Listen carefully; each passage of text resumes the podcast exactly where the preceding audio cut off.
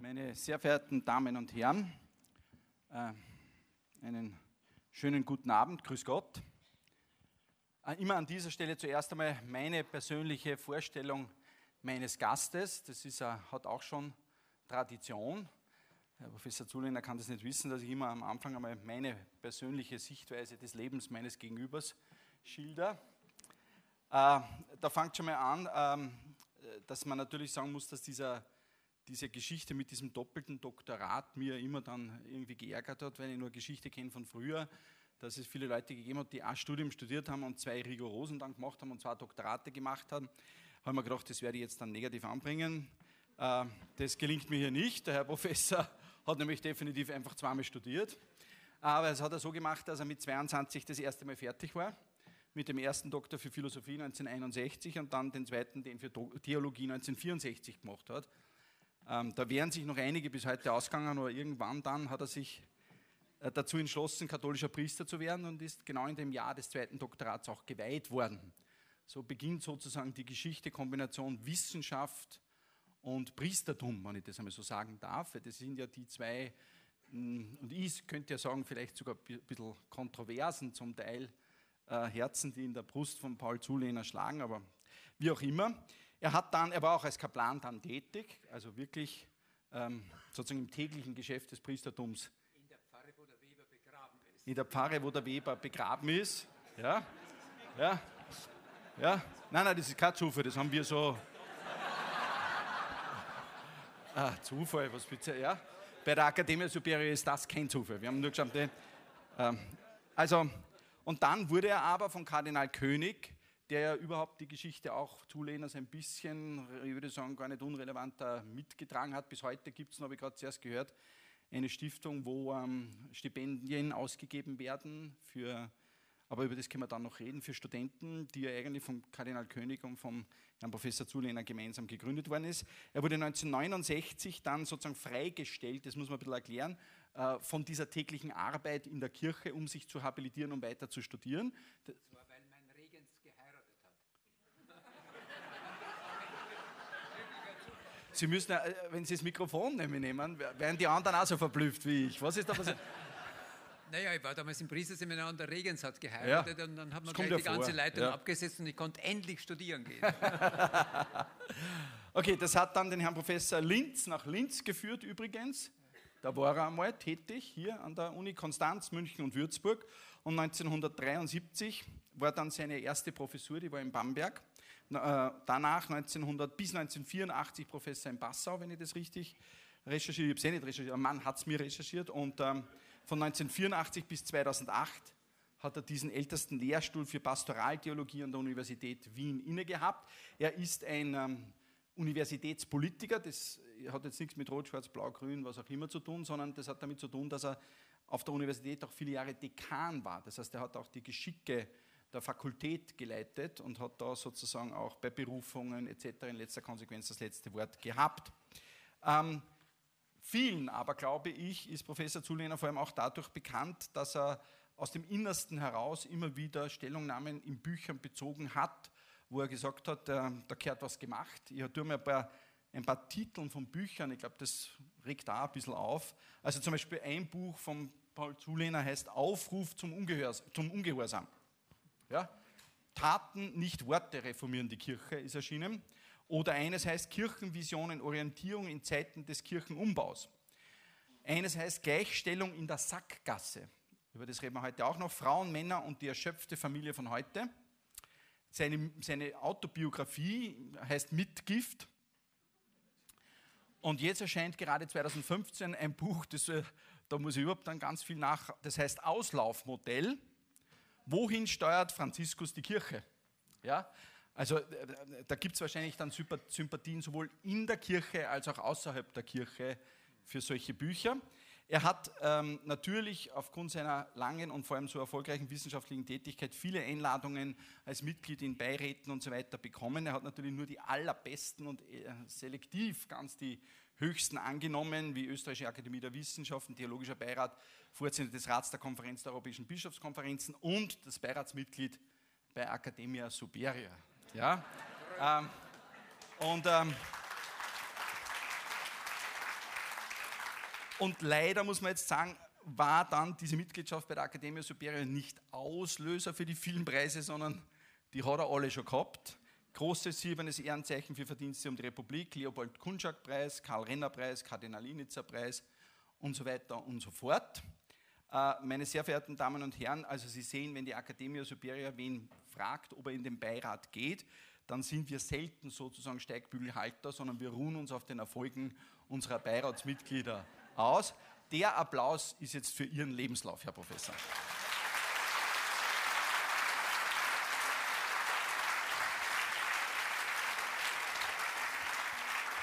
Ähm, was einen ähm, ähm, Genetiker natürlich, äh, Genetiker interessieren ja immer so ein bisschen spezielle Sachen, unter anderem zum Beispiel, ob es innerhalb einer Familie irgendwelche familiären Häufungen zur Neigung von Berufsgruppen gibt.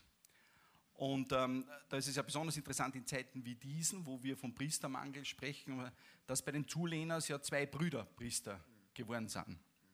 Es gab ja noch einen Zulehner Priester, einen Bruder.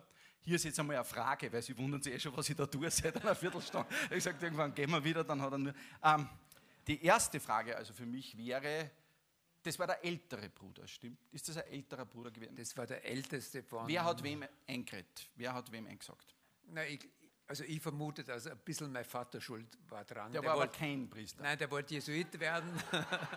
und dann hat er aber geheiratet, eine Müllviertlerin. Und dann war es mit seiner Karriere ins Priesteramt verständlicherweise zu Ende.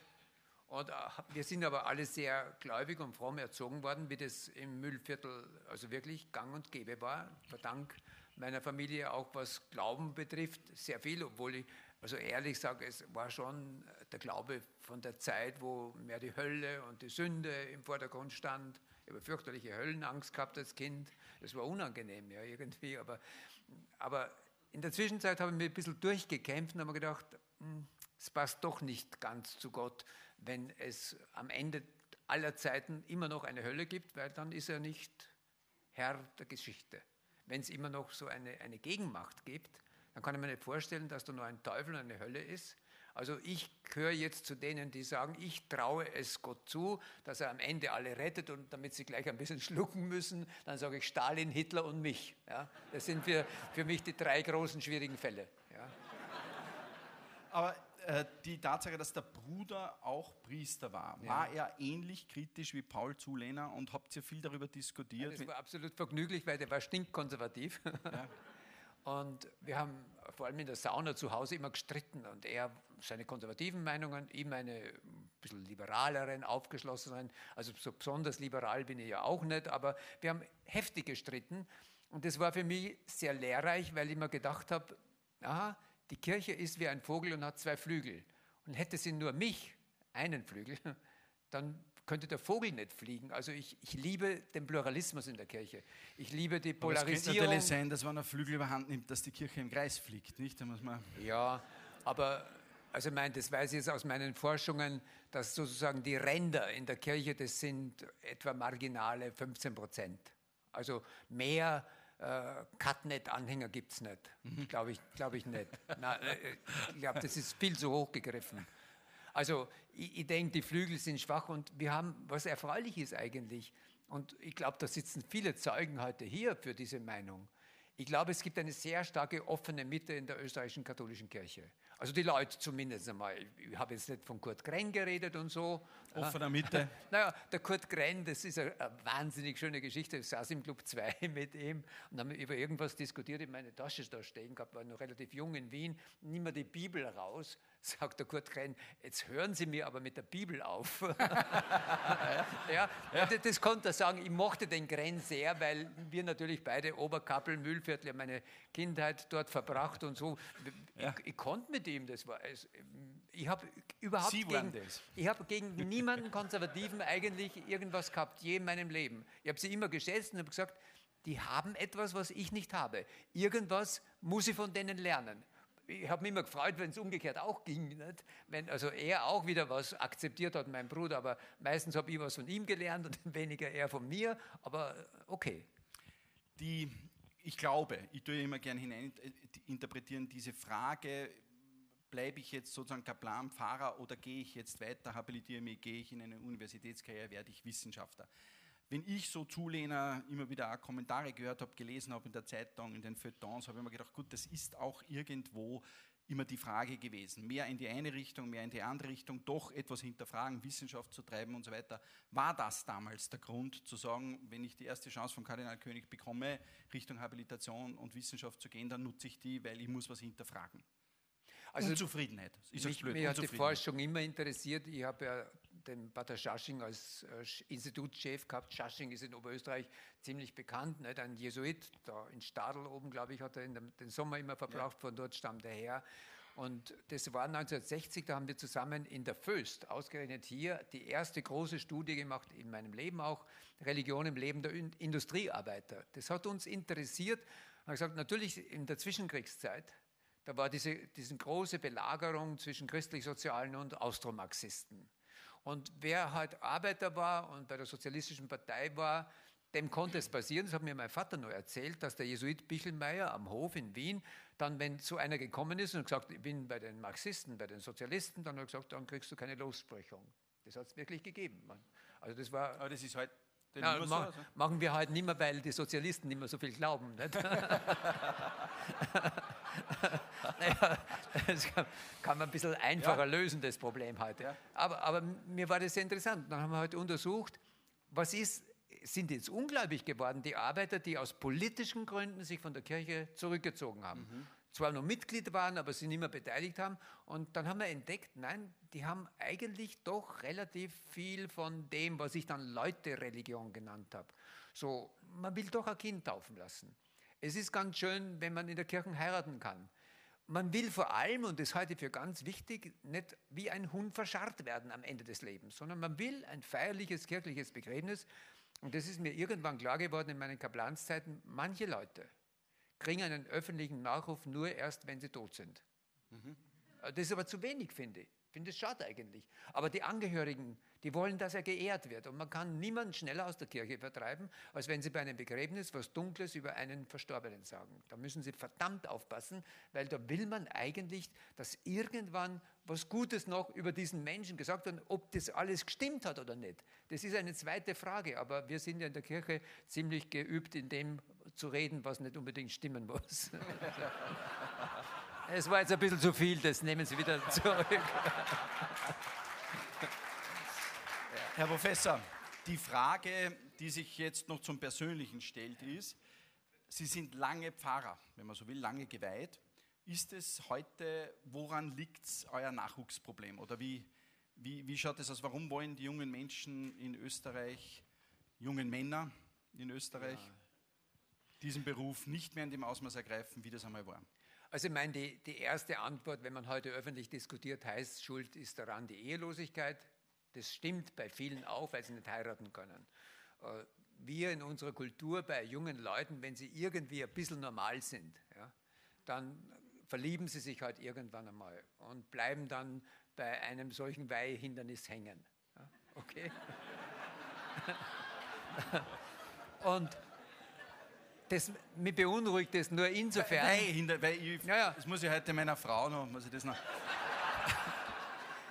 Ja, das, das, hat natürlich jetzt etwas wirklich Tiefgründiges an sich, so heiter das jetzt einmal daherkommt.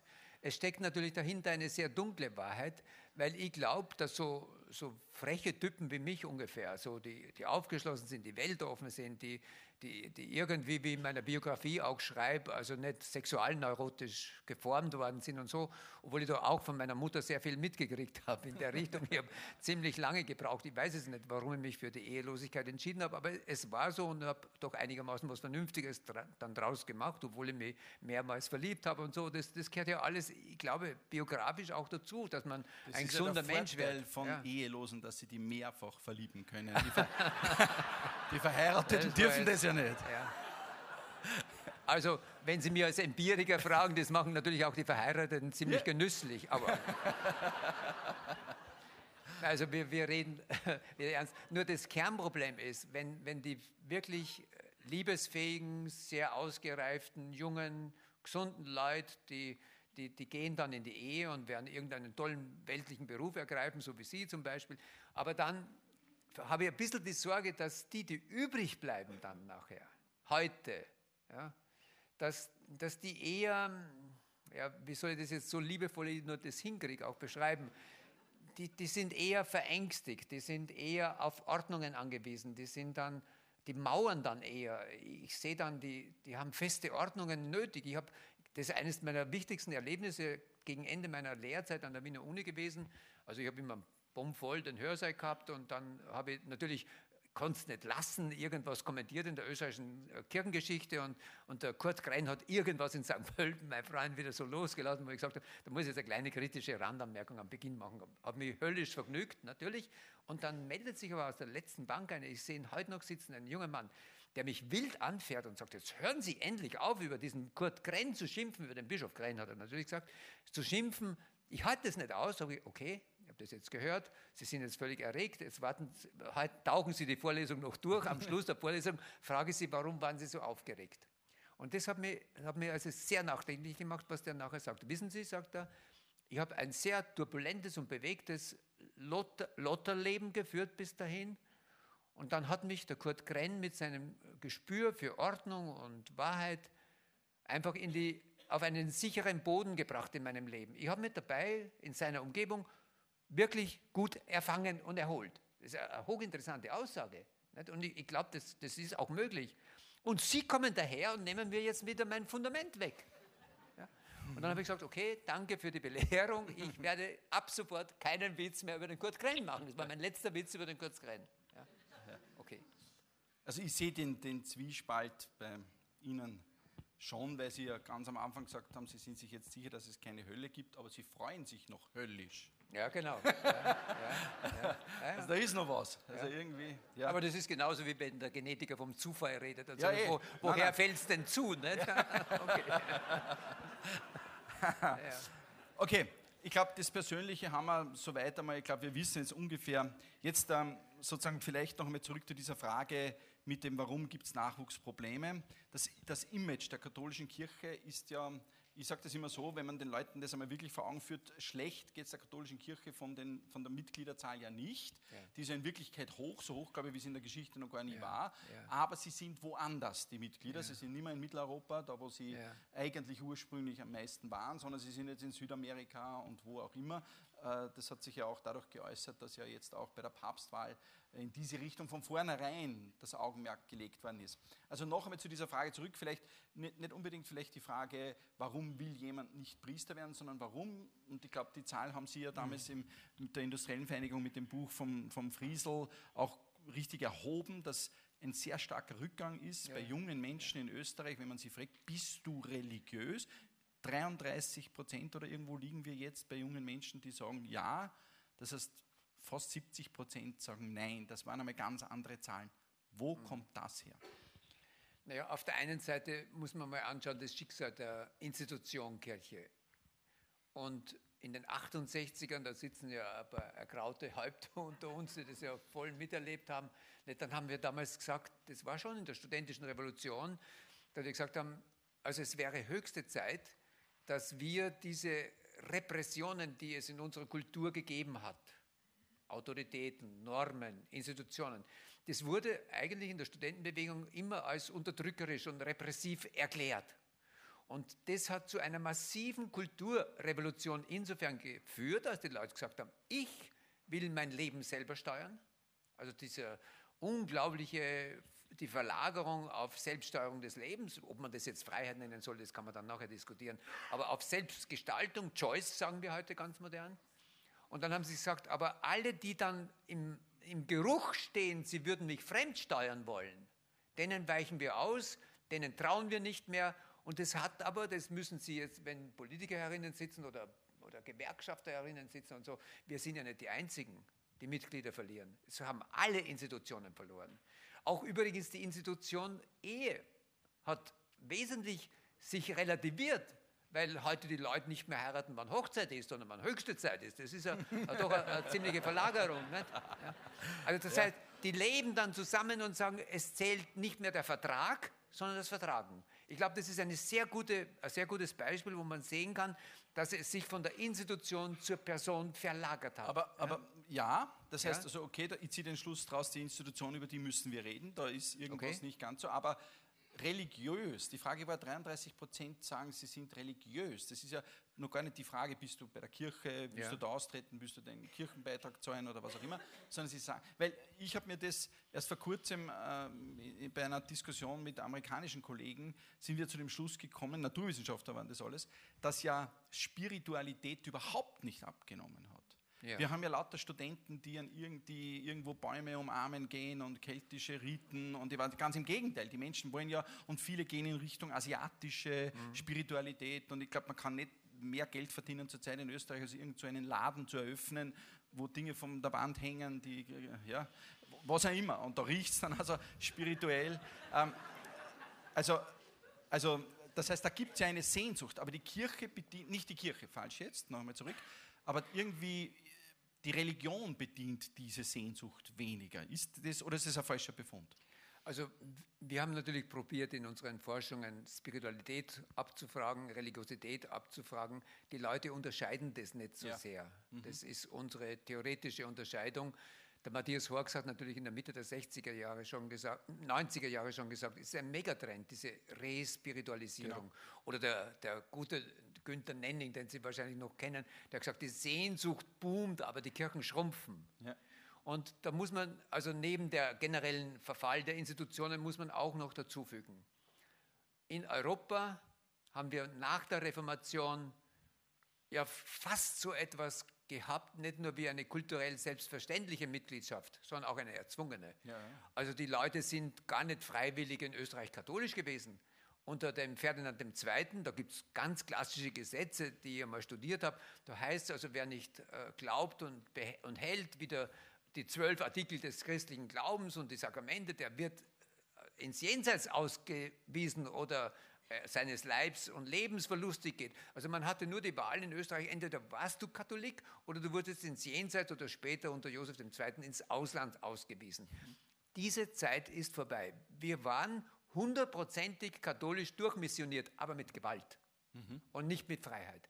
Und jetzt im Zuge der Veränderung von der institutionellen Bemächtigung des Menschen hin zur persönlichen Wahl steht die Kirche vor der Herausforderung, wie jede politische Partei, wie jeder, den Leuten zu sagen, also wenn wir es möglich machen können, dass du sagst, das ist gut für mich, ich habe Gratifikationen, sagen wir da theoretisch, dann gehe ich mit dir ein Stück des Weges.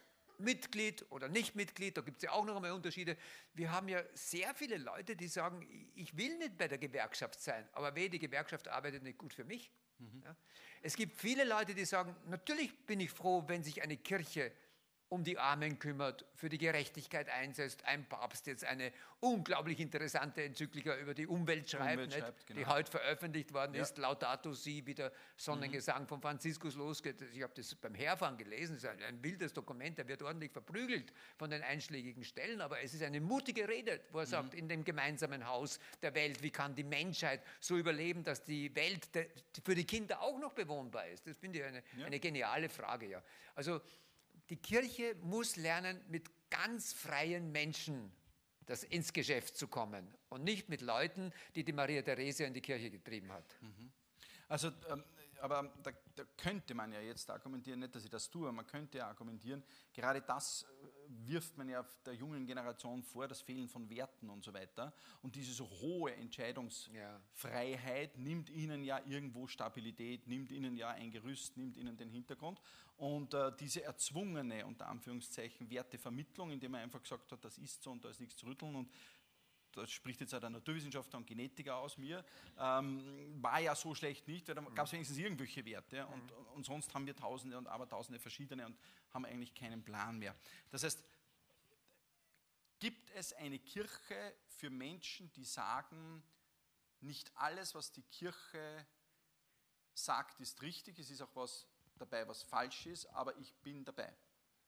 Ist die Frage klar formuliert? Also gibt Ja, ja, es, klar. Gibt es eine, ein- oder ist die Kirche eine Institution, die sagt, pass auf, entweder du nimmst das alles so, wie es ist, oder du bist nicht dabei. Also das ist so eine Fantasie, dass alle Mitglieder der ÖVP das Parteiprogramm kennen und voll unterschreiben. Ja?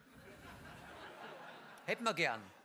Es ist eine Fantasie, dass wir sagen, wenn wir erwachsene, kluge Leute haben, die in der Kirche drinnen sind und nicht nur das Evangelium lesen, sondern auch die Texte der Bischöfe lesen und das, was sie leben und sagen und dann noch dazu draufkommen, da werden auch Kinder missbraucht gelegentlich und so, was wir Gott sei Dank hinter uns haben jetzt, aber es gehört einfach zum Leiden der Kirche oder der Menschen zum Leiden an der Kirche dazu.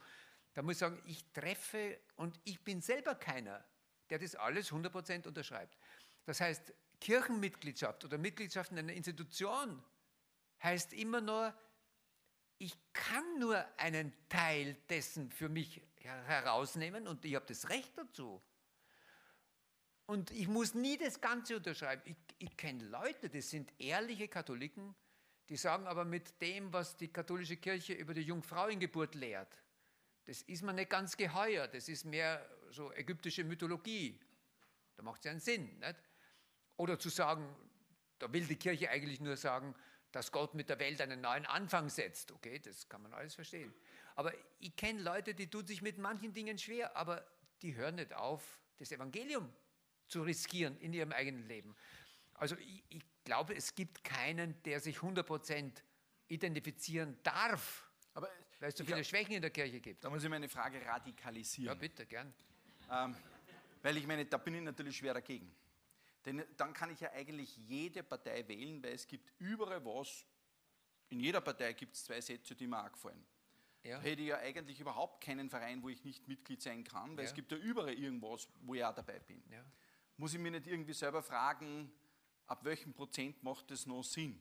Ja. Weil ich meine, wenn ich jetzt bei der Kirche für einen jungen Menschen aufzähle, was sozusagen, wir haben uns gerade vorher ein bisschen unterhalten, jetzt will ich gar nicht nochmal, aber was weiß ich, Beischlaf äh, außerhalb der Ehe nein, innerhalb der Ehe nur zur Fortpflanzung, Sonntag, äh, freier und, und all diese ganzen Dinge und, und die wir alle sozusagen, Verhütung, gerade der Papst, der jetzt über die Umwelt geschrieben hat, hat sich, tut sich auch nicht leicht mit dem Thema der Verhütung, wie wir wissen, und sein Vorgänger hat sich massiv schwer damit getan und sogar Empfehlungen gegeben, wo junge Menschen wahrscheinlich sagen werden, das ist ja kalt, das kommt ja nicht in Frage.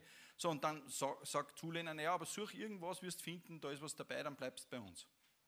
Also, man das, kann das einmal so fragen. Ich, also ich habe es radikalisiert. Ja, weil ich ja, also gerade wenn Sie radikalisieren, kann es Sie natürlich in Verlegenheit bringen und sagen, Gern. und wählen Sie dann auch eine politische Partei im Ernstfall? Ja, aber ich bin ja der Meinung, ich wähle sie eh nur dann, wenn über 50 Prozent okay ich mitgehe. Ja? Ja, ja. Und das tue ich mir leichter, wenn ich das Parteiprogramm nicht kenne.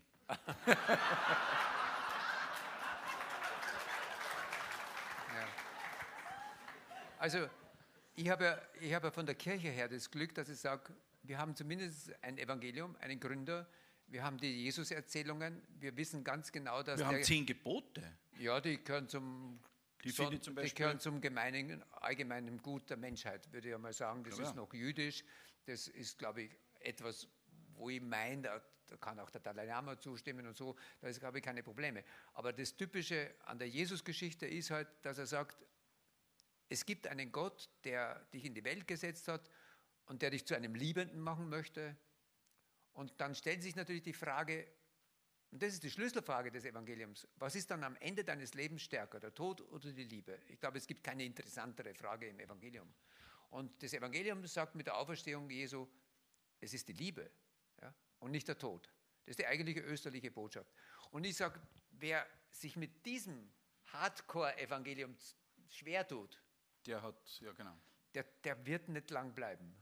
Ja, weil, weil das ist das Eingemachte des Evangeliums, wo ich sage, das ist aber auch das, was den Menschen am, am stärksten entspricht, weil also ich, wenn ich mit einem Atheisten diskutiere, ja, wie unlängst mit dem Alfred Grosser da in der Akademie in Prag, da sage ich, wie, wie ist es mit Ihnen? Ist die Liebe stärker oder der Tod? Da schluckt der Atheist, natürlich. Weil wenn, wenn er konsequent ist ja, und sagt, es ist mit dem Tod alles aus, dann sage ich, dann gewinnt der Tod. Dann hat der Orpheus seine Eurydike nie ins Leben zurückgesungen. Ja. Während die Kirche sagt, nein, nein, der Christus Orpheus, der singt die Eurydike Menschheit immer ins Leben zurück. Das ist Evangelium. Und, und ich glaube, dort sitzt mein Herz als Christ. Und die anderen Dinge, die Auswirkungen auf das Leben, das ist für mich schon die, die zweite Etage. Ich denke nicht, dass das Evangelium ein Moralsystem ist. Das hat auch der Benedikt XVI. übrigens gelehrt, ausdrücklich. Er sagt, wir haben einen großen Fehler gemacht, dass wir unter Josef II. die Mystik gestrichen und das Moral ist uns übrig geblieben. Die haben wir weggetan, also das Kontemplative, das Spirituelle, das hat uns nicht interessiert. Es hat uns nur die Nützlichkeit der Religion für den Staat interessiert. Das ist klar, dass die Leute Steuern zahlen und dass die Kühe ordentlich geimpft werden und so. Das war der Anfang meines Lehrstuhls in Wien. Dazu hat Maria Theresia die Pfarrer ausbilden lassen, dass sie das alles können und die Soldaten rekrutieren und die Armen versorgen. Okay, war ja legitim im Staatsabsolutismus. Aber das ist nicht das Entscheidende an der Kirche. Das Entscheidende an der Kirche heißt nicht moralisch perfekt zu sein, sondern in Verbindung zu sein mit einem Gott. To be connected, sagt der Richard Rohr. Das ist das Entscheidende. Also die Mystik steht im Vordergrund. Kann man das sagen? So die Mystik, das sind also die Leute, die ihre kosmisch unbehauste Seele in Gott beheimaten, ja? die im mhm. Geheimnis daheim sind. Das ist mhm. eine, glaube ich, gescheite Definition von Mystik. Und das ist das Herz der Kirche. Und, Und dort darf auch nicht verhandelt werden da verhandle ich mit niemandem, sondern ich sage, das ist eigentlich die innerste Sehnsucht deines Herzens und das könnte dich als streunenden Nomaden in dieser Weltgeschichte in deinem Leben irgendwie beheimaten. Und ich glaube, was die Menschen suchen, wenn sie was suchen, ist zunächst ihre, ihre unbehauste Seele irgendwo zu verankern. Ein, ein, ein Obdach der Seele, habe ich mal ein Buch geschrieben, war ein Bestseller, weil, weil das Bild so stark ist. Ich, ich glaube, der Mensch hält das nicht aus, wenn er selbst permanent ein kosmischer Streuner ist und vagabundiert und nicht weiß, wo er letztlich hingehört und einen Boden unter seinen Füßen hat. Das ist Religion, gibt ihm einen Boden unter den Füßen, ein Fundament, ohne dass er deswegen Fundamentalist werden darf. Wär's, wir reden über das auf jeden ja. Fall noch. Äh, äh, wäre es dann der Kirche zu empfehlen, und bleiben wir mal bei der österreichischen katholischen Kirche, ja. wir tun uns ja dann eh noch so ein bisschen expandieren, aber bleiben wir mal dabei, wäre es ihr dann nicht zu empfehlen zu sagen, pass mal auf, definiere jetzt einmal diesen innersten Kern, ja. wo mit dir nicht zu handeln ist, das ist, ich glaube, und ich zum Beispiel auch als Naturwissenschaftler, alles, was Sie als innersten Kern jetzt definiert haben, ist meins. Damit kann so ich gut leben, bin ein Naturwissenschaftler, aber ein Gläubiger und sage, das, das ist so, bin ich überall dabei. Und dann aber haben wir natürlich einen Prozentsatz des Verhandelbaren. Klar. Und ähm, bei diesem Prozentsatz des Verhandelbaren wirft heute die junge Generation äh, der Kirche vor, eigentlich verhandelt ihr aber nicht mit uns. Ja. Also, äh, und da werden wir jetzt gleich ein paar Punkte ansprechen, die ja, glaube ich, wo die Menschen ja die Meinung von Paul Zulehner sehr interessiert dazu. Aber sollte, und jetzt bevor wir sie Punkt für Punkt ein bisschen durchgehen, sollte die Kirche diese Arbeit tun, sollte sie sagen, oh ja, pass auf, definieren wir einen Kern, und bei den anderen Dingen bleiben wir am Ball der Gesellschaft. Oder sollte die Kirche sagen, das Gute an uns ist, dass wir auch bei den anderen Dingen uns nicht ändern, weil die Wahrscheinlichkeit gar nicht null ist, dass sich das dreht. Ja. Und irgendwann kommen die schon wieder da an, wo wir jetzt sind. Lassen wir ein bisschen im Irre glauben, aber sie wissen nur noch nicht, dass wir auch dort recht haben und sie kommen wieder. Oder sollte die Kirche sich adaptieren bei diesen verhandelbaren Teilen? Also das Konzil hat gesagt, es gibt eine Hierarchie, aber nicht das, die klerikale, sondern eine Hierarchie der Wahrheiten. Das finde genau. ich hochinteressant. Und der Apostel Paulus schreibt einmal ganz kalt, wer glaubt, Jesus ist der Herr und Gott hat ihn von den Toten auferweckt, ist gerettet. Punkt. Aus. Also kürzer geht es eigentlich gar nicht mehr. Nicht? Man muss, muss sagen, es gibt so einen ganz innersten Kern des Evangeliums. Und der heißt natürlich theologisch gesprochen Auferstehung, oder jetzt ins Praktische wieder übersetzt, der Tod hat nicht das letzte Wort, sondern die Liebe. Genau. Das, ist, das ist meines Erachtens wirklich eine Botschaft, wo ich sage, die ist auch zwischen den Religionen verhandelbar. Da streite ich mit keinem Protestanten ja. über das, da streite ich mit keinem Dalai Lama über das. Der wird mir auch sagen, okay, das, das macht Sinn, weil das die urreligiöse Frage ist des Menschen, Tod oder Liebe. Eros oder Thanatos, hat dann ja. der Freud gesagt. Na klar, es, es, ist das, was jeden Menschen umtreibt, wenn er ein vernünftiger, normal empfindender Mensch ist. Nicht?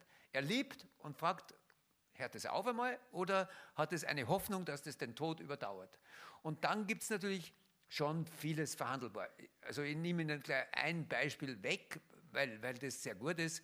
Also wir haben 1600 Jahre in der katholischen Kirche die Sklaverei verteidigt.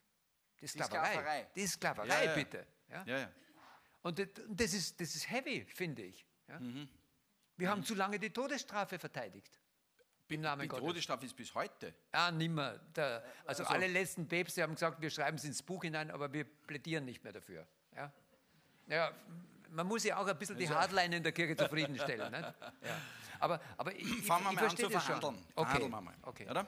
Jetzt verhandeln wir mal. Und ich meine, vielleicht, äh, Sie können ja dann sozusagen ein bisschen, bisschen raunen, ob das jetzt spannend ist oder nicht. Also Zölibat. Na, da könnte man mal verhandeln. Das hat die Kirche schon einmal nicht gekannt, dann hat sie es wieder gekannt, dann hat sie es nicht gekannt. Zurzeit ist Thema bei der Kirche. Ist Also die, lang? die katholische Kirche insgesamt besteht aus 15 Teilkirchen und davon haben einige verheiratete Priester. Genau. Die griechisch-katholische, die syro-malabarische in Goa, in Indien. Also wäre verhandelbar. ist verhandelbar. Denn, Warum die, man es nicht? machen wir demnächst. Okay. Na, sicher. Ja. Also mir, Ja. mir erzählen einige befreundete Bischöfe. Ja? Ja. Der Papst sagt ihnen jetzt, macht mir bitte Vorschläge für die nächste, nach der Familiensynode, kommende Papstsynode, äh, Ja. Priestersynode. Ja? Ja. Er sagt, wir müssen darüber reden, weil, also das verstehen Sie auf Anhieb. Im Evangelium, der Petrus war verheiratet und so, und dann der Jesus hat gemeint, ihr sollt euch als Gläubige am, Herrn, am ersten Tag der Woche versammeln zum Herrenmahl, um zu tun, was er zu tun beauftragt hat. Und wir haben uns angewöhnt, da sollte einer, ein Ordinierter, vorstehen, damit es geordnet zugeht und so. Es gibt im Neuen Testament keine gläubige Gemeinschaft, die nicht am Sonntag Herrenmahl feiert. Das war die, das eigentliche Prinzip. Heute sagen wir Pfarrgemeinden, tut uns leid, ihr seid zwar eine gläubige Gemeinde, aber ihr könnt am Sonntag nicht Eucharistie feiern, weil wir keinen ehelosen Priester haben. Das ist Nonsens. Das ist Unsinn, das ist theologisch unerlaubt. Das ist geradezu fast ein bisschen heretisch. Ja. Ja, ich glaube es. Ja. Ähm, äh, die, okay, also das haben wir verhandelt. Zölibat haben wir verhandelt. Das ist zum Beispiel, okay, gut. Ähm, Frauen als Priester. Ja, an dem arbeiten wir natürlich. Ja. Also das mit, der, der, der Apostel Paulus hat einmal gesagt, Juden und, keine, nicht mehr Juden und Griechen, Sklaven und freie Männer und Frauen. Juden und Griechen war damals ganz schwierig, weil die haben heftig gestritten am Anfang, ob man Jude werden muss, bevor man Christ wird, haben ein Apostelkonzil gehalten und beschließen dann, wir und der Heilige Geist haben beschlossen, man muss kein Jude werden. Also das ist erledigt, das erste, Juden und Griechen. Sklaven und Freie, habe ich gerade gesagt, 1600 Jahre. Und Männer und Frauen, daran arbeiten wir, das stimmt wirklich. Und wir kommen Schritt für Schritt voran. Also ich bin ganz sicher, das werden Sie verfolgen, wenn der Papst jetzt die, den Vatikan reformiert. Da wird es neue Ministerien geben. Ich garantiere, dass mindestens drei, vier von Frauen geleitet werden. Weil ich glaube, es ist noch einmal wichtiger, statt geweiht zu werden, dass sie Entscheidungsbefugnisse kriegen, dass sie gestalten können. Das ist der erste In der Institution. In, der, Institution, und wo man Jawohl. nachhaltig entscheiden kann. Und das mit der Frauenordination ist natürlich ein ganz schwieriges Thema. Da muss ich also einen Satz wenigstens dazu sagen. Wir haben ja die Leute auch einmal gefragt. In Österreich, Ja. wären sie dafür? Oder wenn Priester fehlen, wer könnte da einspringen? Dann haben wir gesagt, Ordensfrauen oder verheiratete Frauen. Haben die Leute wirklich applaudiert und gesagt, ja, Ordensfrauen schon, aber Verheiratete nicht. Ja? Wir haben uns immer gefragt, warum eigentlich? Nicht? Und ich, Ich glaube, da gibt es da gibt's in der Kultur so ganz archaisches Gut, was noch so herumliegt. Also zum Beispiel die Griechen haben gesagt, die Sonne repräsentiert Gott. Die Erde repräsentiert die Welt, ja, das Geschöpf. Das ist das Weibliche, die Erde, die Terra, die Mater. Und die Sonne, die Sonne, das war Sol, natürlich war männlich. Jetzt haben die gesagt, wer kann in diesem Symbolset Gott repräsentieren? Haben sie gesagt, nur Männer. Ja. Es war so. Jesus hat dann angefangen zu sagen, nein, das stimmt eigentlich nicht. Er hat die wichtigste Nachricht des Evangeliums als erstes einer Frau mitgeteilt, der Maria von Magdala. Und der sagt, er geht zu den Jüngern und erzählt ihnen. Und dann steht im Lukas-Evangelium tragisch für uns Männer drinnen. Die Apostel hielten das für ein Geschwätz. Jetzt stell dir vor, man hätte es dem Petrus anvertraut und der wäre hingegangen, na, das, das war eh nichts. Also, ich, ich denke, dass die Frauen in der Geschichte eine große Rolle gespielt haben und dann ist sozusagen wie eine Heuschrecke ist der Manichäismus wieder über die, über die christliche Tradition hergefallen. Manichäismus ist ganz einfach, also der Mensch hat einen guten Geist und einen bösen Leib. Ja, das haben wir getrennt und dann natürlich, böse war dann die Sexualität. Ja? Und dann haben wir gesagt, also ein Priester, der verheiratet ist, das war bis zu 1000, bis zum Jahre 1000 waren die Priester verheiratet. Aber wenn der am Tag vor der Zelebration der Eucharistie mit seiner Frau schläft, darf er nicht vorstehen.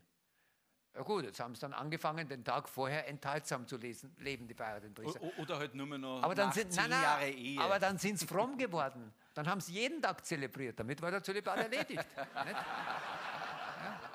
ja schon, ich glaube, das ist so, so einfach entstanden. Wobei es gab natürlich massive weltliche Interessen. Nicht? Ja. Das, na, natürlich, Ja, ja. es gab das Erbrecht.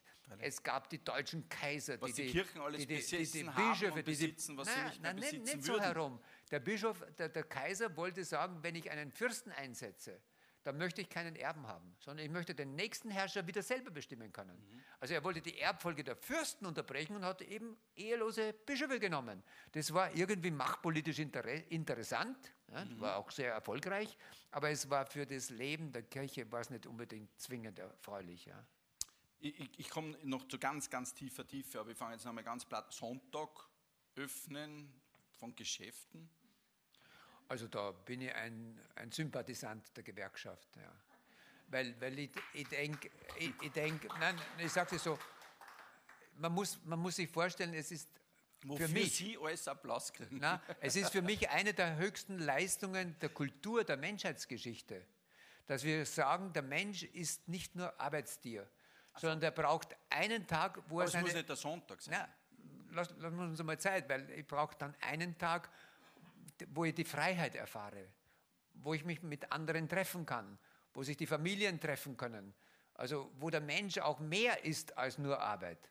Und ich, ich glaube, das, das ist die Brücke heute zur Gewerkschaft, die haben andere Interessen als die Kirche. Aber wir wollen einfach sagen, Gott hat den Menschen nicht nur für die sklavische Arbeit erschaffen, sondern für die Freiheit erschaffen. Und die Menschen sind die ersten Freigelassenen der Schöpfung, sagt der Jürgen Moltmann, ein evangelischer Theologe, wenn er über den Sonntag redet. Und ich bin ein, ein Fan für diese Unterbrechung, wo der, wo, die, wo der Mensch als Mensch eine Chance behält. Weil sonst wird er wirklich aufgerieben im, im, im wirklich durchoperationalisierten Ökonomismus, sage ich jetzt ein bisschen gewerkschaftsfreundlich. Die,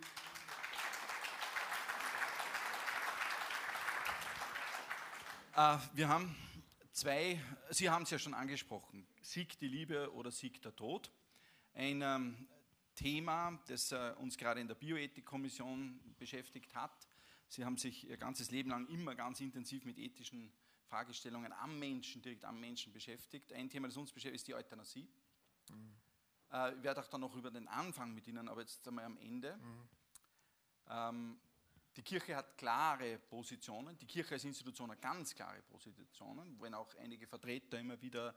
Ähm, wir, haben, wir haben auch in der Bioethikkommission eigentlich das Thema so, ich sage jetzt einmal, und ich glaube sehr detailliert abgehandelt, dass wir gesagt haben, die aktuelle, äh, mit Ausnahme, die aktuelle Rechtsprechung in Österreich ist soweit einmal aus unserer Sicht okay. Es gibt gab nur diesen einen Fall der Begleitung dessen, der selbst wählt, jetzt sterben zu wollen, ist in Österreich strafbar. Also die Begleitung. Also wenn jetzt mein, meine Partnerin... Die aktive- Die, also die, dass ich hel- helfe. Ja, also die das- aktive Hilfe ist. Genau, die äh, ist bestrafbar. Da, da, da wollte man so ein bisschen... Aber Ja. gut, ist das verhandelbar? Also ich, ich bin ein, ein Freund des Respekts vor der freien Entscheidung eines einzelnen Menschen. Also ich, wir haben gelernt mit Erwin Ringel, war sehr befreundet mit Erwin Ringel, der hat gesagt, wenn einer auch sich selber seinem Leben ein Ende setzen will, dann ist er meistens in einer Lage, wo ihm vieles so viel Angst macht, dass seine Welt so eng wird, dass er nicht mehr kann.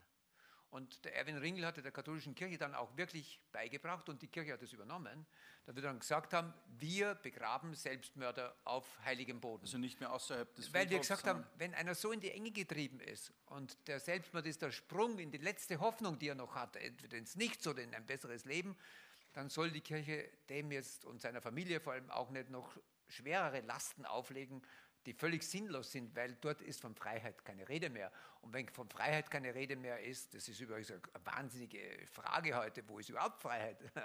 Das ist eine, eine der schwierigsten neurologischen Fragen mit den, mit den Ja. Gehirnwissenschaftlern, diskutieren wir das immer. Aber angenommen, wir haben doch eine Freiheit und wenn man keine Freiheit hat, dann kannst du auch nicht sündigen, dann sage ich, okay, das ist okay. Also ich, ich bin voller Respekt für Leute, die das wollen. Ich habe nur persönlich eine gewisse Zurückhaltung, das auch gesellschaftlich zu inszenieren. Warum? Wir haben eine Studie gemacht, eben mit dem E-Master in Linz. Was sind die Gründe, wann, wann wünschen Leute, dass man aktiv dazu beiträgt? Dann sagen die Leute ganz oben, wenn die Schmerzen unerträglich werden. Dann sagen die als nächstes, wenn ich einer Familie zur Last falle. Das kommt auch häufig vor. Ja? Dann sagen sie als nächstes, äh, wenn ich der Gesellschaft dabei zu teuer komme, weil 60 Prozent hat mir der Herr Fraß von der Sozialversicherung mal beigebracht bei einer Diskussion. 60 Prozent von dem, was einer ein Leben lang in die Sozialversicherung einzahlt, wird im Durchschnitt in den letzten sechs Lebenswochen genau. verbraucht. Sterben ist sauteuer. Mhm. Das System ist überlastet. Und wenn es irgendwie gelingt. Alt sterben ist. Ja, ja. Jung sterben ist billig. Ja, wenn, wenn es irgendwie gelingt, da brauchst du nur einen, einen Geisterfahrer dazu. Ja. Ja, okay. Also wenn es irgendwie gelingt zu erreichen, dass die Leute einen oder zwei oder drei Tage sagen, dreh ab, mach zu, ich, ich kann nicht mehr, ich will nicht mehr, das ist wahnsinnig ökonomisch entlastet. Also mein Freund Kampitz, nicht, mhm. der ja ein heftiger Verfechter ist, mit dem streite ich immer und dann sagt er im Standard da in diesem, in, äh, in diesem Plädoyer für, für menschenwürdiges Sterben, er sagt, natürlich, wir, uns interessiert das Ökonomische überhaupt nicht. Dann sage ich schon. Und meiner Meinung nach wäre es gescheiter, den Leuten, die in Bedrängnis kommen, die Ursachen der Bedrängnis zu beheben. Also ich habe mit, mit dem Schütz zusammen in der medizinischen Fakultät in Wien, Sie waren da, glaube ich, auch am Rande beteiligt, haben wir endlich einen Lehrstuhl für Palliativmedizin ja. zusammengebracht. Watzke. Das, ja, der Watzke. Endlich, endlich haben wir das zusammengebracht. Dass geforscht wird und dass ausgebildet wird und so. Ich glaube auch, dass wir durchaus in der Lage sind, und das ist eine soziale Frage, das Sterben auch in den Familien so zu entlasten, dass man an der Hand von Angehörigen sterben kann. Mhm.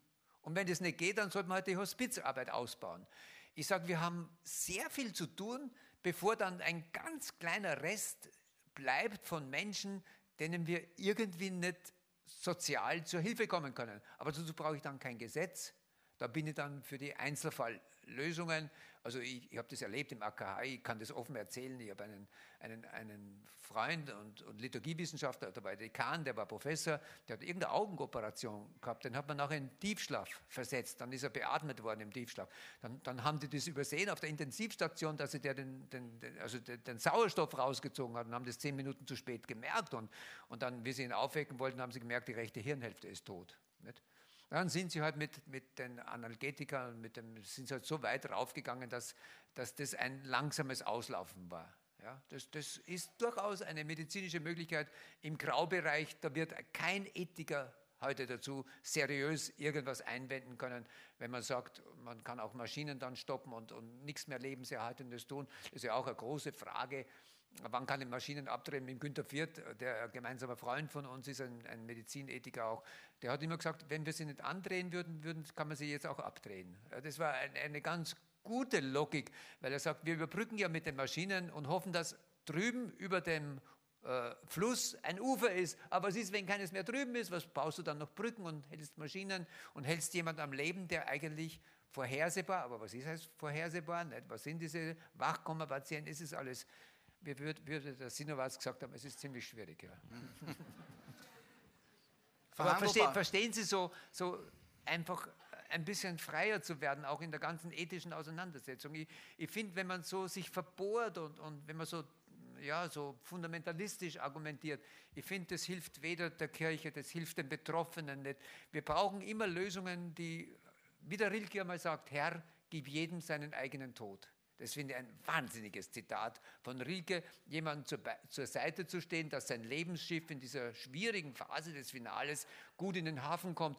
Und ich sage, es ist einfacher, das Schiff zu versenken. Das ist Euthanasie, statt zu lotsen. Und wir sollten lotsen lernen, denke ich. Ja? Anfang, der Anfang, jetzt muss ich ein bisschen ähm, ausholen. Fortpflanzungsmedizingesetz 2014, Beginn 2015. Ja. Ich habe mich äh, bekannterweise enorm stark gemacht für eine Novelle. Ich habe auch an diesem Text mitgearbeitet, ähm, habe erlebt, wie ich es für nicht mehr möglich gehalten habe, welche Rolle die katholische Kirche in diesem Land auch bei solchen Fragen mhm. hat, auch ja. welche Macht, darf ich das ja. einmal so sagen. Ähm, sehr interessante Auseinandersetzung. Mhm. Am Ende haben wir jetzt ein Fortpflanzungsmedizingesetz. Ich fange vielleicht mal mit einem Punkt an. Und das muss man bei Paul Zulehner deshalb mit Ruhe und weil ja ein Thema, ein Hauptthema wissenschaftlich, die Familie, der Familienbegriff, die, wie soll ich sagen, die Metamorphose der Familie mhm. ja in vielen Büchern und Texten war. Ein Thema war gleichgeschlechtliche Partnerschaft, mhm. Zulassen zur künstlichen Befruchtung im Fall der lesbischen Paare. Die katholische Kirche hat sich ähm, klar dagegen positioniert, war eine der, hat aber gleich noch weiter extrapoliert und gesagt, eigentlich, und in Österreich haben wir das Gesetz, dass gleichgeschlechtliche Partnerschaften heute eheähnliche Verträge eingehen. Ich tue jetzt so ein bisschen herumformulieren, also Sie wissen genau, was ich meine. Mhm. Ähm, äh, aus meiner Sicht, die Liebe siegt, sagt mhm. Zulehner, ja, die Liebe siegt über den Tod. Wie kann eine Religion sagen, wo Liebe hinfallen soll? Ist das nicht also schon lange nicht mehr verhandelbar, weil es unsinnig ist? Das ist ein Katalog, wo es zumindest in der theologischen Wissenschaft ziemlich gärt. Mhm. Und zwar bis weit hinauf, bis mhm. zum Papst Franziskus, der ja zum Beispiel bei den Homosexuellen von den Journalisten auf seinem Rückflug von Rio de Janeiro gefragt wird, was halten Sie von der Homosexualität? Dann sagt er drauf, dieses berühmte Diktum, wer bin ich schon, dass ich richte? Mhm. Und ich glaube, dass wir hier noch einmal schöpfungstheologisch nachdenken müssen. Das sind Leute, sagen wir in der Schöpfung, jeder ist ein Geschöpf Gottes, sage ich es einmal theologisch ziemlich unscharf, nicht? aber okay. Dann muss ich sagen, ich kenne einen Mesner da in der Schönbrunner Schlosskirche, der hat einen wunderschönen Mozartzopf, ein hübscher junger Mann, fromm. Sage ich, du könntest eigentlich Priester werden, sagt er, geht nicht, ich habe von beiden Geschlechtern was. Also das sind dann noch die größeren, schwierigeren Fälle, als die, die homosexuell sind. Freiheit. Okay. Da muss ich sagen, wir, wir, wir haben uns angewöhnt, eine Skala aufzumachen mit zwei Normen, Mann oder Frau. Und so einfach ist die Realität nicht. Ja. Es gibt so unglaubliche, unvorhersehbare Mischungen und man weiß eigentlich vielfach nicht, wie das zustande kommt. Das müssen Sie als Genetiker mir viel besser erklären. Sie müssen, müssen Jedes tausendste Kind, ja. das in Österreich zur ja. Welt kommt, ist gar nicht dem Geschlecht Mann ja. oder Frau zuordnenbar. Ja, genau. Jedes tausendste. Ja, ja. Und es gibt ja auch längst auch große Diskussionen im juridischen Bereich, im Europarat. Was machen wir die? Wie, können die sich selber erklären? Können die Eltern das Kind operieren lassen, damit es möglichst eindeutig ist? Vor allem in welche Richtung? Schwierig, schwierig. Ja. Wer also entscheidet Sie, darüber, Sie verstehen, dass wir bin? schöpfungstheologisch hier in einer doch zunehmend ehrlichen und zu schwierigen wissenschaftlich. Frage Die Antwort war zu wissenschaftlich. also nicht gelten, jetzt fangen wir mal an. Also Homosexualität. Kirche Na, und Homosexualität und ich meine jetzt na, das sage ich jetzt nicht, aber ich meine, ich meine nicht Homosexualität in der Kirche, sondern Kirche, ja, ja. die Meinung der Kirche zur Homosexualität. Ja. Ich meine, das ist doch, also ehrlich gesagt, ich sage jetzt einmal, wenn Zulehner sagt, das ist verhandelbar, sage ich, das ist nicht verhandelbar, weil da ist die Kirche schon lange und hoffentlich endgültig überholt worden.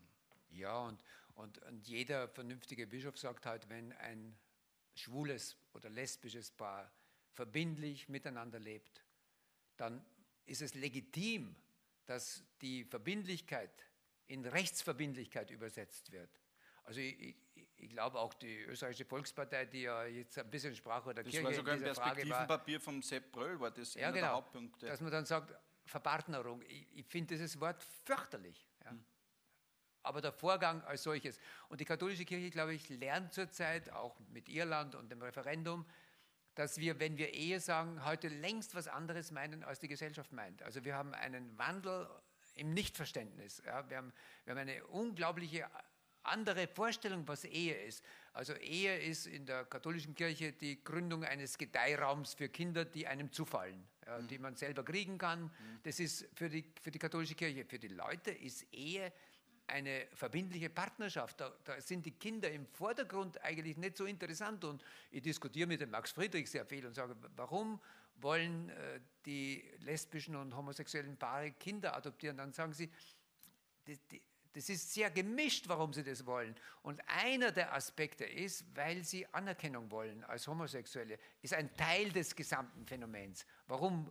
Also ich, ich finde, okay. Also Wobei man hier so. diese alte banale Frage, warum wollen heterosexuelle Paare Kinder adoptieren? Ne? Fragt ja keiner. Aber ja, weil sie Kinder haben wollen, oder? Ja, genau, die anderen auch.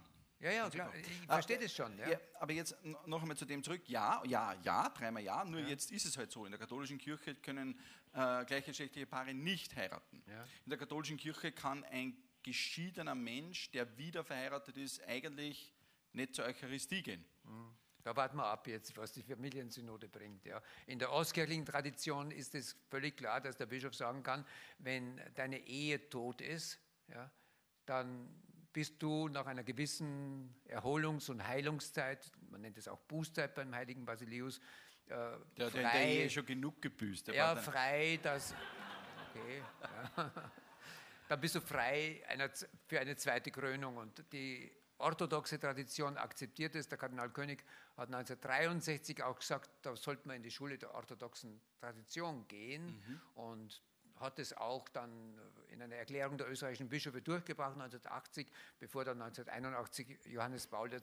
es wieder anders, traditionell festgeschrieben hat, was dem Helmut Kretzel den Kardinalstuhl gekostet hat, weil der, der wollte sich irgendwie nicht bedanken, der Johannes Paul II. bei Kardinal König, dass er hier eine andere Position vorgefunden hat. Der Franziskus hat es wieder auf die Tagesordnung der Weltkirche gesetzt. Ja. Und man kann sehr gespannt sein, wie es ausgeht. Der Kardinal Kasper, der das ja federführend für den Papst Franziskus macht, hat mir unlängst eine Mail geschickt und gesagt, es ist erstaunlich, wie weit wir in den zwei Jahren schon gekommen sind und sie sind weit schon über 50 Prozent Zustimmung. Äh, der Papst braucht eigentlich überhaupt keine Zustimmung, weil Paul VI. hat Humane Vitae mit einer Minderheit beschlossen. Nicht? Also er braucht sie an sich nicht, aber ich, ich glaube, dass irgendeine gute pastorale Lösung da im Kommen ist. Also okay. in der Frage bin ich nicht so beunruhigt, was die derzeitige Lage der, der, katholischen Kirche bei uns betrifft. Die katholische Kirche hat ja mit, ähm, mit den naturwissenschaftlichen Fakten ja immer gehadert, wenn sie ihr zu schnell äh, gekommen sind. Ja. Galileo, Galileo, Galileo zum Beispiel. Sich doch. Haben wir 400 Jahre gebraucht, bis wir den akzeptiert ja. haben. Ja, ähm, ja jetzt ähm, war es ja auch eine österreichische Geschichte, die wieder diese Diskussion äh, Evolution und äh, Intelligent Design aufgebracht. Ja. Das war eine österreichische Geschichte, ja. weil es Schönborn war in ja, einer amerikanischen Zeitung, der diese Frage äh, gestellt hat. Hier ist auch nochmal ein, ein, Thema der Verhandelbarkeit. Ich meine, der Mensch stammt vom Affen ab. Ich kann es Ihnen sagen, ich bin mir ganz sicher. Das ist jetzt was, was ein, Genetiker, was ein Genetiker weiß. Sie meinen, manche stammen ab näher, also ist die Distanz noch geringer als bei anderen? Ja, ich, ich glaube, glaub, dass auch andere Tiere das, die Physiognomie, also der, der alte Verteidigungsminister Struck, der hat wie ein Walross ausgeschaut. Ja. Der Prinz Charles wie ein Pferd. Also es ist. Es ja. Wobei der Biologe sagt, es waren überall Affen dazwischen, weil es, gab nie, es gab nie eine direkte Entwicklung. Aber, aber ähm, jetzt, jetzt wird es jetzt wird's ein bisschen hardcore, weil das muss ich fragen. Sie müssen mir bei einer Frage helfen, die mir permanent gestellt wird. Ich möchte fast sagen, mittlerweile erreicht das also ein Niveau, dass immer, wenn es um persönliche Interviews geht, äh, die ich führe, sagen die Leute immer, sie sagen immer, sie sind ein Naturwissenschaftler, ein Genetiker, aber sie sind gläubig. Das widerspricht sich. Sie können äh, Gott nicht belegen, nicht beweisen, nicht irgendwas, und was sie nicht beweisen können, können es nicht Teil ihres Lebens werden lassen. Das ist immer so eine Geschichte. Ich habe eine gute Antwort mir vorbereitet, ja. die verwende ich jetzt serienmäßig. Hätten Sie eine gute für mich? Naja, die, die, zweite Frage ist leicht zu beantworten, weil Sie können ja nicht beweisen, dass Ihre Frau Sie liebt. Aber genau. das ist aber eh von mir, das haben Sie so geschaut, oder? Nein, das, das ist eigentlich. Also Sie können das ja nicht gesagt haben, dass solange Sie es muss ja, ja. von mir. Nein, aber, aber die Hintergrundfrage, die ist schon gut. Ich habe ich hab den Tiering sehr geschätzt, den ja. Physiker. Ja. ja. Und manchmal diskutiere ich halt, geht es mit der Jardin und so, der, mit der Evolutionstheorie und dem Glauben und der Naturwissenschaft und dem Glauben. Ich habe das Glück, dass ich einen elektrotechnisch hochbegabten Vater gehabt habe, der Techniker war, der Elektrotechniker, der war Chef des Patentamts des Österreichischen in der elektrotechnischen Abteilung. Also wir haben, kein Problem gehabt. Ich habe für mich gelernt, das ist jetzt meine Position, die ich durchaus da zum Besten gebe, ich sage, das ist völlig kompatibel, die Theologie mit der Evolutionstheorie. Völlig kompatibel, weil der Evolutionstheoretiker, der fragt, woher kommen wir und wie ist es gelaufen? Und der Theologe fragt, worauf läuft es hinaus? Nicht? Was ist das Ziel? Und, und, zu sagen jetzt. Wobei Intelligent Design, wenn ich da unterbreche, war, war was anderes. Das war, ja, das, das, das war, da, da, das war ja, es stammt aus der Ursuppe über den Affen zum Menschen, ja, aber es war kein Zufall, sondern es hat jemand die Finger im Spiel gehabt. Das war die. Das war aber, die Kompatibilität von Evolution aus der Naturwissenschaft hin zu ja, dem, dass man sagt, ja, aber es hatte, wer die Finger Aber in der ganzen Schöpfungslehre haben wir meines Erachtens, selbst in meinem Studium bei Karl Rahner in Innsbruck, haben wir uns das nie so vorgestellt, dass da Gott einen Startschuss abgibt und dann entfernt er sich. Sondern wir sagen immer, Hildegard von Bingen, die ich ja sehr verehre, eine große Kirchenlehrerin, die hat einmal so ein Bild zeichnen lassen, dann durch den Mönch, der ihre Visionen darstellt. Und da ist der große Weltleib Gottes und die ganze Schöpfung brodelt da wie in diesem schwangeren Gott drinnen. Nicht? Der Gott, der dauernd am Gebären ist. Ich finde es ein viel tolleres Schöpfungsbild, dass Gott dauernd von innen her diese Schöpfung begleitet mit allen Leidensgeschichten, allen Katastrophen und, und, und diese Dynamik in Bewegung hält. Und, und auch uns, die wir jetzt diskutieren, äh, ermöglicht und in Bewegung hält und die ganze Schöpfung sich so entwickelt, von innen heraus schafft Gott jeden Tag. Und wir nennen das in der Theologie dann die Creatio Continua und nicht die am Anfang steht. Und damit kann doch jeder Naturwissenschaftler irgendwie leben. Er muss nicht glauben, aber, aber ich finde es irgendwie plausibel. Ich habe nur eine schöne Geschichte mal gelesen von Carsten Bresch, der hat das ein Vortrag drinnen gehabt, der, der Genetiker davon, oder was war er, Genetiker in Freiburger, ja, ja, mhm. Bio, so. Und der hat in einem Vortrag einmal erzählt von der Frau eines schottischen Bischofs zur Zeit des Charles Darwin. Ja. Und dann kommt das Buch raus und die sieht dieses Buch, dieses Frau, äh, diese Frau vom Bischof und sagt, äh, ich zitiere es auf Deutsch, Gott gibt, dass es nicht wahr ist. Aber wenn es wahr ist, gibt, dass es sich nicht herumspricht. also eine tolle Bemerkung und ich ja, finde es super. Ich finde es eine tolle Freiheit. Wir haben jetzt sozusagen, haben uns vorgetastet, jetzt wird es ganz, ganz, ich habe ein Riesenproblem aktuell, nämlich mein Fach hat ein großes Problem. Mein Fach ähm, hat bisher diese Möglichkeit nicht gehabt, technologisch. Äh, die Keimbahn des Menschen zu verändern, genetisch. Wir haben das nicht gekonnt, mhm. technisch. Seit der Übergang 2014 auf 2015 im Jänner können wir das. Das heißt, wir können durchaus heute, wir haben heute die Technologie, einen Menschen so früh genetisch zu verändern, dass ein Gen, zwei Gene oder fünf Gene anders sind, als sie ursprünglich geplant waren in diesem Bauplan dieses Menschen. Mhm. Das Ziel wäre, nur dass ich erkläre, woher die äh, Idee kommt. Die Idee kommt, dass es äh, in etwa genau, 5000 Krankheiten ja. gibt, die durch Veränderungen in einem Gen ausgelöst werden. Und man könnte sagen, wenn ihr früh genug dran seid, man nennt das also Gentherapie, ja, ja, wenn ihr früh genug dran seid, dann äh, könnt ihr dieses kaputte Gen rausnehmen und ihr könnt jetzt viele Erkrankungen nennen, die die Menschen vielleicht kennen, ja. zystische Fibrose, Mukoviszidose, Muskeldystrophien, äh, Phenylketonurin und so weiter, tausende solcher Erkrankungen. Das, an dieser Technologie wurde viele Jahrzehnte gearbeitet, wir haben sie jetzt und es ist jetzt in alle Top-Journale Nature Science abwärts voll von der Diskussion, sollen wir oder sollen wir nicht. Und was sagen Sie? Sollen wir oder sollen wir nicht?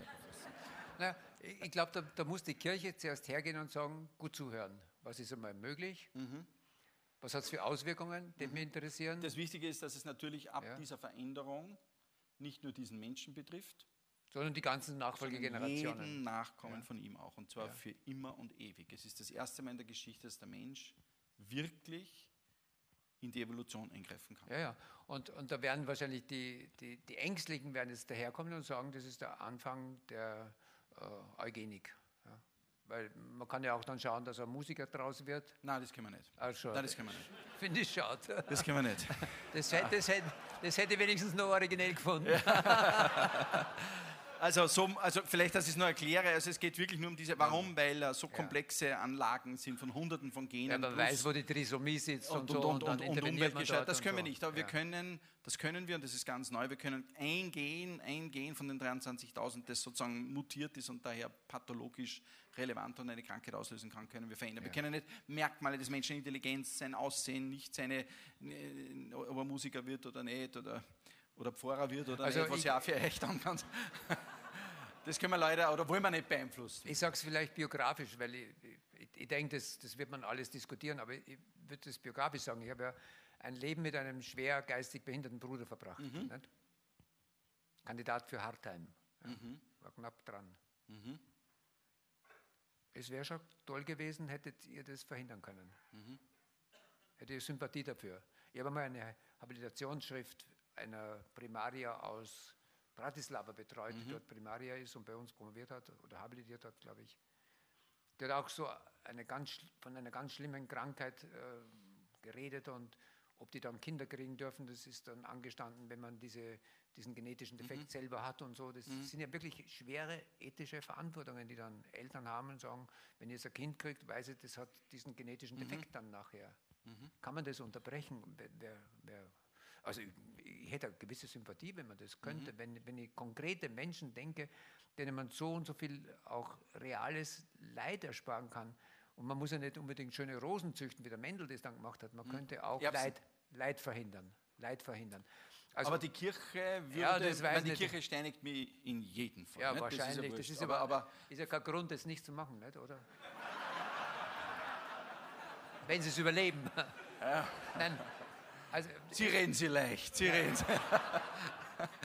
Nein, ich, ich glaube, ich glaub, man braucht dann eine Zeit, das mit den guten Moraltheologen und den Ethikern durchzudiskutieren. Mhm. Und ich würde dann nicht zu schnell mich verlassen, dass es da einen klaren Konsens in den christlichen Konfessionen gibt, weil die evangelische Theologie wird Ihnen da schneller zu Hilfe kommen als die katholische, vermute ich, mhm. also so wie ich jetzt meine Freunde mhm. kenne. Und es mhm. gibt ja Leute, die sagen, der Kluft, die Kluft zwischen katholisch und evangelisch, die überbrücken wir in der Dogmatik und sie machen, machen wir sie auf in der Ethik. Ne? Die wird mhm. jetzt dann immer ich meine, größer. Das, das Thema Religion und Ethik und Genetik ist ein relativ unkompliziertes, da kann man ja. sich voran, aber institutionelle Ansichten, die ja. tun uns schon, also wir, wir haben zum Beispiel, wenn es um diesen Beginn geht, des menschlichen Lebens, stellen wir fest, dass die Weltreligionen sich bei keiner Frage so sicher uneins sind, wie bei der Frage, wann beginnt individuelles, schützenswertes ja. menschliches Leben. Ja. Die katholische Kirche hat durch Thomas von Aquin es auf Null gesetzt, vorher war es ja bei der Vorher war es ja bei der, bei, bei, beim, männlichen Embryo der Tag 40 und beim weiblichen Embryo der Tag ja. 80 nach Verschmelzung von einer Samenzelle. Thomas hat gesagt, das ist nicht schick, das machen wir auf Null. Die, die, ähm, das Judentum sagt der Tag 40. Ja. Bis dahin ist es Teil der Mutter wie ihr Ohr. Äh, der Islam sagt etwa Tag 40 und der Dalai Lama Reinkarnationsglauben, wobei der Buddhismus umstritten, der ist ja jetzt, glaube ich, offiziell keiner mehr, da war ja mal längere Zeit ein Reinkarnationsglauben, weil ich das richtig gesehen habe.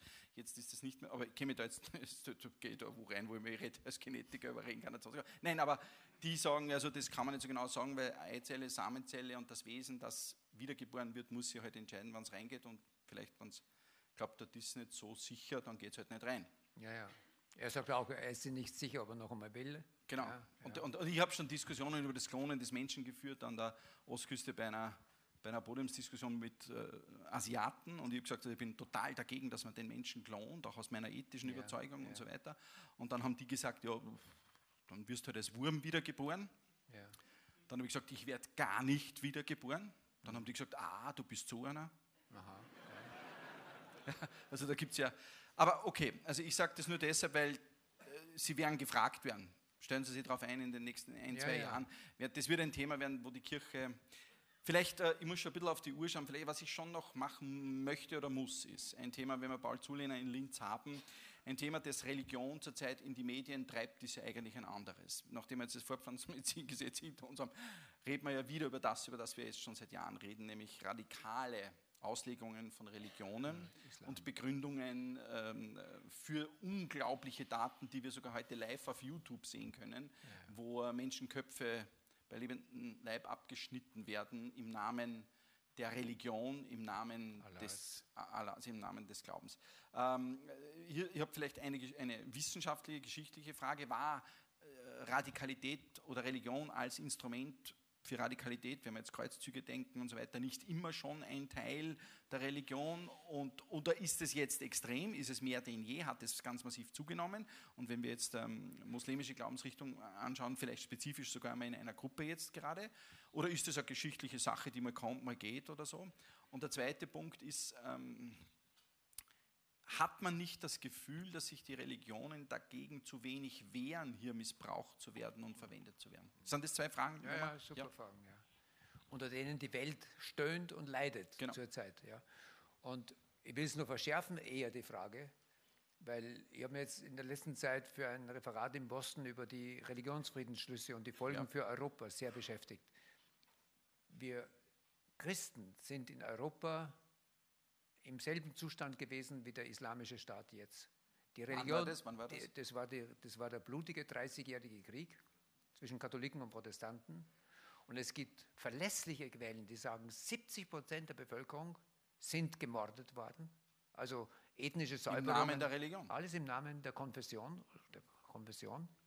Ich habe Bilder, wo, die, wo so Bäume sind, wo Massen von Leichen dranhängen Bilder, wo Frauen, die schwanger sind, mit dem Schwert aufgeschlitzt werden von einem Soldaten. Also wir sollen nicht so tun, als wäre das in unserer europäischen Geschichte völlig fremd und das würde jetzt nur im Islam vorkommen. Ich sage ich sag das einfach einmal um der geschichtlichen Redlichkeit. Das war ja auch meine Frage. Und, genau das meine und wegen ja. dieser Redlichkeit sage ich, wir sollten, wenn wir jetzt 500 Jahre Reformation feiern, wir sollten uns eigentlich gemeinsam bei Europa entschuldigen und bei den Menschen, die so Opfer dieser Konfessionskriege waren. Mhm. Ich glaube, wir brauchen ein Schuldbekenntnis statt mhm. eine große Zelebration dieses Ereignisses. Also das ist ein erster Punkt. Ein zweiter Punkt, ich glaube, dass es eine, eine nicht auflösbare Wechselbeziehung gibt zwischen persönlicher Gewalttätigkeit und der Rechtfertigung meiner Gewalt durch Gott. Mhm glaube, dass es eine wahnsinnige Versuchung ist. Das war so, wie die Kaiser dann gesagt haben, wir sind von Gottes Gnaden. Mhm. Ja, obwohl sie eigentlich ganz genau gewusst haben, sie haben sich die Macht genommen. Aber sie haben immer dazu gesagt, nein, wir sind von Gottes Gnaden, dann sind wir unantastbar. Und so gehen Menschen immer wieder her und missbrauchen Gott als Legitimation für ihre Schändlichkeit, ja, für, ihre, für Geschlechterrollen, für den Machismo, für weiß Gott was nicht. Also die Religion ist unglaublich missbrauchsanfällig. Ja? Und eines der wichtigsten Aufgaben, die Jesus sich gestellt hat, hat gesagt, ich muss euch erklären, Gott ist für eure Interessen nicht missbrauchbar. Das war eine seiner wichtigsten Botschaften. Und er hat mit Gewalt und mit eurer Bosheit und eurer Dummheit nichts zu tun, sondern er ist einer, der Erbarmen und Liebe ist. Und er hat es gepredigt und er hat es gehandelt und deswegen ist er ans Kreuz gelangt. Also hier hat noch einmal die, die Macht ja, zugeschlagen. Und ich glaube, eine der wichtigsten Aufgaben der Religion besteht darin, sich von dieser Gewaltförmigkeit der Menschen zu befreien. Da ist der Gandhi gut gewesen, da war der Jesus sehr gut mit der Bergpredigt. Wenn man die Bergpredigt liest, dann ist das eine radikale Absage gegen jegliche Gewalt. Und ich glaube, dass diese Trennung der Kirche vom Staat, die Ohnmacht, die die Kirche jetzt politisch erleidet, eine der besten Hilfen ist, dass die Kirche lernt, gewaltfrei den Glauben zu verkünden, Religionsfreiheit ernst zu nehmen, den Respekt vor anderen wirklich zu akzeptieren. Also das ist eine, eine unglaubliche Reinigung auch der Religion, ein Schutz der Religion. Beim islamischen Staat muss man jetzt noch dazu fügen, die Kenntnis des, der Entstehung des Islam. Der, der Mohammed, wie er in äh, Mekka war, war er ein verfolgter Glaubender, ein Prophet. Da war er ungefähr in der Lage von Jesus, sage ich einmal biografisch. Und dann ist er nach Medina und hat sich mit der Macht verbündet und hat angefangen, mit dem Islam die Welt zu erobern. Und von dort weg steht eigentlich der Heilige Krieg gegen die Ungläubigen, steht das alles im Koran. Also die, die guten Exegeten des Islam unterscheiden jetzt die Mekka-Schicht und die Medina-Schicht und sagen, die, der gute Islam, der, der Islam als Ganzes, als, als Weltreligion, der muss sich von dieser späten Schicht der Gewaltförmigkeit befreien. Ja. Das Christentum hätte an sich das Glück gehabt, dass es gründet auf dem Tod des Gründers ja, und seiner Auferstehung. Der Islam gründet auf dem politischen, kriegerischen Erfolg seines Gründers. Und das sind zwei verschiedene Paar Schuhe. Also der Islam tut sich viel schwerer, sich von der Gewalt zu trennen, wie es das Christentum auch leider sehr spät, spät erst gemacht hat. Ich glaube, dass nichts der Religion mehr schadet als diese unheilige Allianz mit der Gewalt. Hat, hat